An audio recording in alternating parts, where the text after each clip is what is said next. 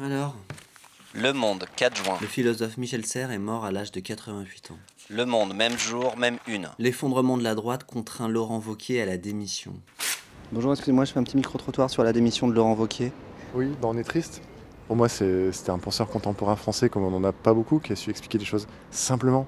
C'est un peu le grand-père qu'on aurait tous bien aimé avoir, À votre avis, qui va prendre sa place à la tête des Républicains à la tête des Républicains. Ouais. Michel Serres. Ah, j'ai dit Michel Serres, non, je voulais dire Laurent Wauquiez. Non, on parlait d'un grand penseur, on parlait pas de Laurent Wauquiez.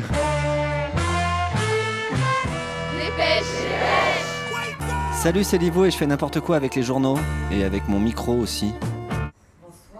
Alors ce week-end avec le patron d'Arte Radio, on était invité à parler podcast au European Lab Camp.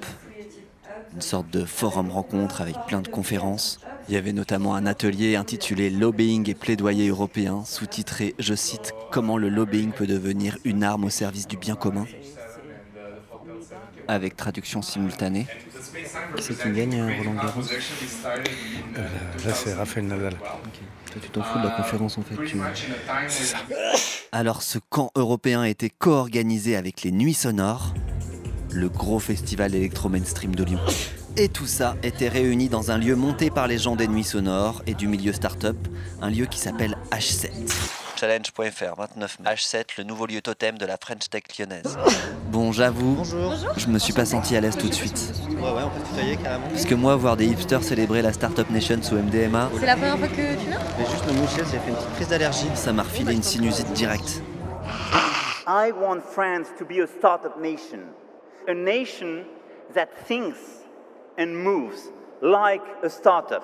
Le Progrès, 15 mai. H7, l'ancienne chaudronnerie, est devenue le temple des entreprises innovantes. Voilà, on accompagne en fait euh, des entreprises euh, dans leur croissance. Elle abrite une quarantaine de startups. Euh, le produit, l'UX, le parcours utilisateur, le client, le business, et puis euh, tout ce qui concerne les technologies fondamentales.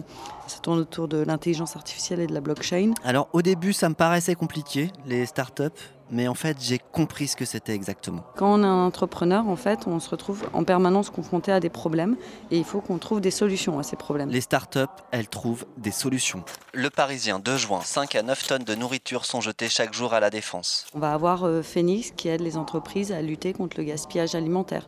Eux, ils ont déjà levé 15 millions d'euros. Bastamac, 23 mai. 40% des maternités ont fermé en 20 ans. Euh, Mummies qui accompagne ce qu'on appelle les primipares, les mères qui ont leur premier enfant quand elles retournent chez elles au domicile. 20 minutes, 12 mai. La douche, c'est une option dans les maisons de retraite, dénonce une aide-soignante. Lumine euh, qui utilise des solutions de réalité virtuelle pour accompagner euh, dans des immersions collectives les personnes âgées euh, qui euh, sont en EHPAD. Il y a 10 personnes âgées qui mettent leur casse et qui se retrouvent à regarder une aurore boréale et qui ensuite peuvent parler de cette expérience qu'ils ont vécue collectivement.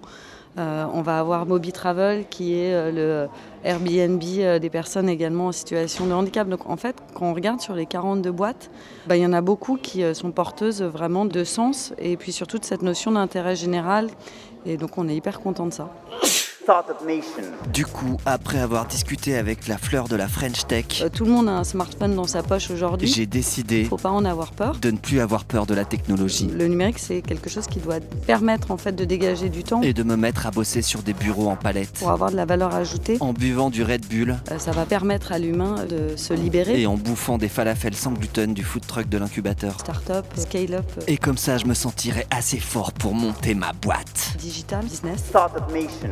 Je crois que l'enjeu. Et même si je euh, comprends pas c'est grand-chose à de tout ça, Poser les bases dans des bassins éclairés sur des sujets qu'on ne maîtrise pas nécessairement. eh ben c'est pas grave.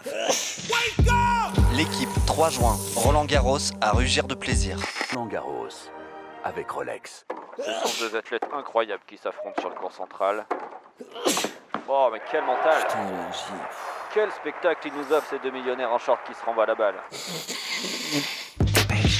Alors pour monter ma start-up à moi, Bonjour. j'ai commencé par Bonjour. me chercher un tiers-lieu. Je m'appelle Mathilde, je travaille ici au Cuba, Et j'ai donc trouvé le l'association Cuba. Lyon Urban Data, euh, et je suis en charge euh, de programmes collaboratifs euh, d'innovation. Les échos. À Lyon, le tuba rassemble public et privé pour repenser la mobilité.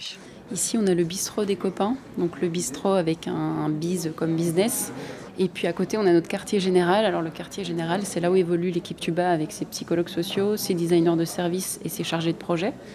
On fait ce qu'on appelle donc de l'innovation ouverte et collaborative.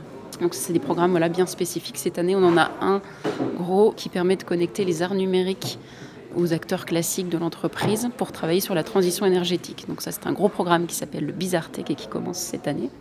Donc le Bizartech, euh, Business Art Technology. Pour être intégré par la Startup Nation, j'ai compris qu'il fallait apprendre la langue. Et pour ça, il y a des helpers qui co-impulsent des outils. Euh, on a beaucoup travaillé sur la e-girouette. C'est des panneaux de signalétique connectés. C'est un mélange de panneaux de signalétique classique, mais au lieu de tourner avec le vent, ça tourne avec l'information qu'on lui donne. Donc euh, ce qu'on fait ici, c'est repenser la ville de demain. J'ai aussi capté qu'il fallait se projeter dans la ville du futur.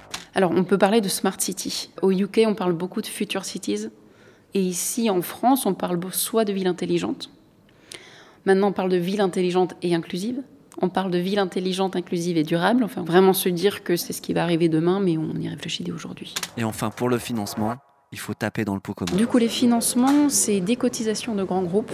On a EDF, Enedis, Veolia, GRDF, Alstom, SNCF, APRR, les autoroutes, euh, j'en oublie Keolis sur le transport. C'est quasiment toutes des services publics ou des anciens services publics Pour la plupart, ouais.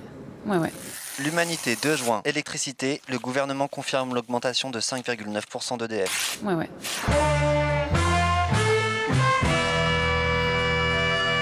C'était Dépêche, ma start-up de podcast. Meeting next week sur ton appli. Et d'ici là, je vais aller me faire incuber. Dans le hub. Donc on parle de co-intelligence, de co-construction, de co-working, il faut faire ensemble. On, est, on en est vraiment là. Nous, on parle même de co-lunch ici, donc ça va loin. Co-lunch euh, ouais. Arte. Cocaïne. Cocaïne, un peu moins. Radio. Communiste. Communiste, il doit y en avoir, je pense. .com. On accepte tout le monde.